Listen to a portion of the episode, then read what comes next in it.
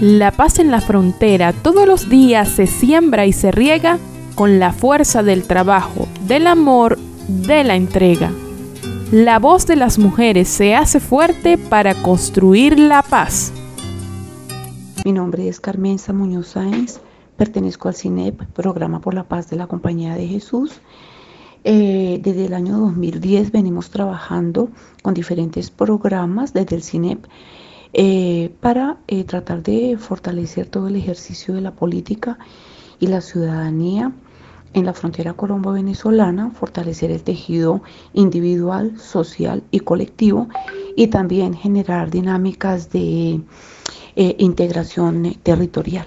Consideramos que una de las formas que se puede conseguir una verdadera democracia en un territorio de frontera es cuando somos capaces de incluir de manera intercultural a todos los habitantes o pobladores del territorio.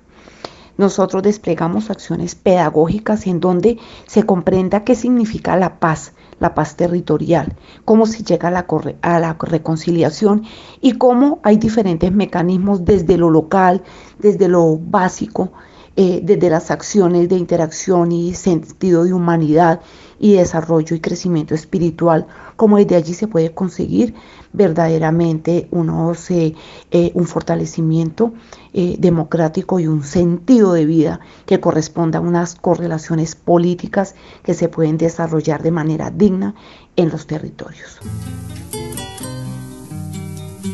Si se calla el cantor la vida, porque la vida, la vida misma es todo un canto. Nuestros hermanos colombianos siempre han tejido puentes para construir la paz.